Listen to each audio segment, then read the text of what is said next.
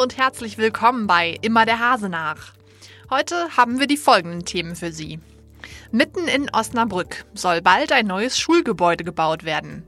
Wo genau? Das erfahren Sie in unseren Top News. Im Schwerpunkt Hausärzte in Osnabrück und Umgebung ächzen unter der Belastung durch den Coronavirus. Mein Kollege Jean-Charles Failly berichtet, wie gut die niedergelassenen Mediziner auf weitere Ansteckungen vorbereitet sind. Und im Newsblog geht es um einen Osnabrücker, der heute Abend bei Wer wird Millionär 2 Millionen Euro gewinnen will. Sie hören immer der Hase nach, den Podcast aus der NOZ Lokalredaktion am Dienstag, den 10. März. Heute mit Luisa Riepe. Im Herzen von Osnabrück, zwischen Nikolaizentrum und Katharinenkirche, steht ein Gebäude, das die Mehrheit der Passanten wohl kaum wahrnimmt. Das Gesundheitsamt von Stadt und Landkreis Osnabrück. Aktuell laufen hier noch die Fäden zusammen, wenn es um die Bekämpfung des Coronavirus geht, aber das Gebäude soll bald abgerissen werden und Platz machen für die sogenannte neue Schule. Mein Kollege Wilfried Hinrichs kennt das Projekt. Wilfried, Politik und Verwaltung haben in der Vergangenheit ja durchaus emotional um die neue Schule gestritten. Worum ging es da? Ja, wie das halt so ist, wenn zwei Welten aufeinanderprallen. Im Schulausschuss saßen sich gegenüber die Welt des Baus, der Baustelle, in Person von Stadtbaurat Frank Otte und die Schulpolitikerin von CDU, SPD und Grünen. Der Stadtbaurat hatte ursprünglich vorgeschlagen, einen Teilbereich noch für Wohnungsbau äh, zurückzuhalten oder zumindest zur Verfügung zu stellen. Und das wollten die Schulpolitikerinnen so nicht mittragen, weil die Priorität natürlich auf dem Schulbau liegen sollte. Und da sind dann die Emotionen ziemlich hochgeschlagen. Jetzt gibt es aber offenbar eine Lösung, die von allen mitgetragen wird. Zumindest waren in der letzten Sitzung des Schulausschusses alle sehr glücklich über diesen Kompromiss. Und ich gehe davon aus, dass der in der Ratssitzung am 17. März auch so durchgehen wird. In der neuen Schule sollen ja drei bestehende Schulen zusammengefasst werden. Die Möser Realschule an der Lotterstraße, die Hauptschule Innenstadt und die Förderschule an der Rolandsmauer. Wie sehen denn jetzt die aktuellen Pläne der Verwaltung aus und wann gehen die Bauarbeiten los? Also der Kompromiss sieht so aus, dass auf der Fläche Förderschule Rolandsmauer und Gesundheitsamt eine neue Schule entstehen soll aus zwei oder besser gesagt drei Teilen. Eine große Turnhalle mit Mensa und zwei getrennten Schulgebäuden. Einmal für die neue Oberschule und einmal für die Förderschule an der Rolandsmauer, die erhalten bleibt.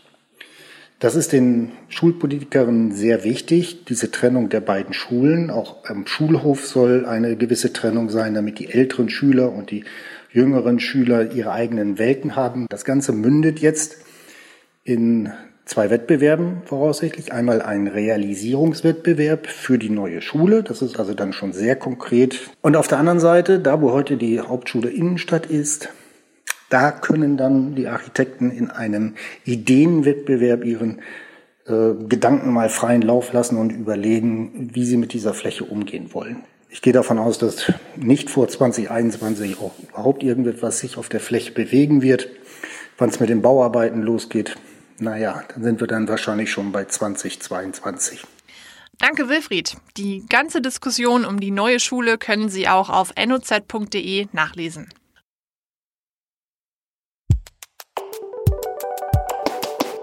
Trockener Husten, Fieber, Atemprobleme. Diese Symptome werden mit dem Coronavirus in Verbindung gebracht.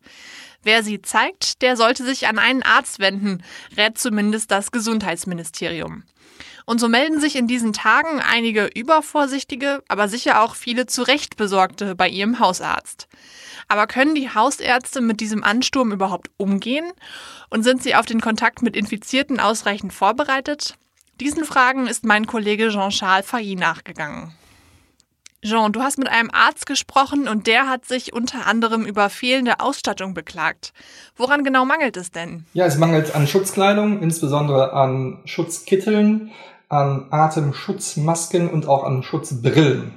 Das Problem ist, dass der Virus insbesondere über die Bindehaut oder über ähm, den Mund eindringen kann und daher muss besonders der Gesichtsbereich besonders geschützt werden. Wenn Kittel und Schutzmasken fehlen, welche Auswirkungen hat das auf die Arbeit in einer Arztpraxis? Das Problem ist natürlich insbesondere in dem, mit dem hochinfektiösen äh, Coronavirus, dass dieser sich sehr schnell ausbreitet und wenn man keine entsprechende Schutzkleidung trägt, dann kann das dazu führen, wenn man einen Test durchführt, der ganz tief im Rachen äh, einen Abstrich erfordert, dass dabei äh, gehustet wird seitens des Patienten und dass dabei der Arzt infiziert wird. Und wenn jemand infiziert ist, dann äh, muss er natürlich zwei Wochen in Quarantäne. Und sprich, wenn der Hausarzt äh, zwei Wochen in Quarantäne ist, ist da die hausärztliche Versorgung stillgelegt und die ganz normalen Patienten, die Influenza, Bluthochdruck oder andere Leiden haben, können nicht mehr versorgt werden. Und da ist natürlich ein immens hoher Schaden für die, die hausärztliche Versorgung. Deshalb muss das unbedingt unterbunden werden. Ich habe bei dir gelesen, der Arzt hat eine Corona-Notfalltasche zur Verfügung. Was hat es damit auf sich?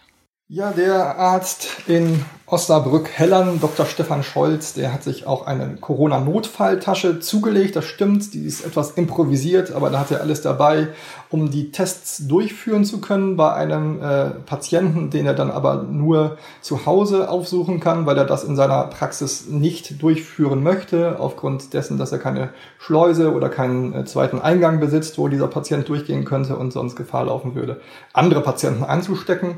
Also hat er sich gesagt, alles, was ich brauche, ab in diese Notfalltasche. Und dazu gehört natürlich ein entsprechender Atemschutz, ähm, ein entsprechender ähm, Schutzkittel, Desinfektionsmittel und die entsprechenden ähm, nötigen Mittel für die ähm, Probenahme. Im Osnabrücker Schinkel soll ja jetzt auch ein Corona-Testzentrum eingerichtet werden. Könnte das den Hausärzten denn helfen? Das Corona Testzentrum im Osnabrücker Stadtteil Schinkel wird für ähm, Entlastung sorgen, so viel steht fest. Natürlich muss man äh, gucken, wie genau die Arbeit dann da aufgenommen wird, ob da ausreichend Ärzte vorhanden sind, ob dann entsprechend auch dort genug Schutzkleidung vorhanden ist, aber davon geht man jetzt mal aus, weil eigentlich dort alles, was noch an Schutzkleidung verfügbar ist, gebündelt werden soll. Und insofern äh, ist es für die Hausärzte natürlich eine große Entlastung, wenn man darauf verweisen kann, bitte lassen Sie sich im Testzentrum äh, testen. Danke, Jean, für deine Einschätzung.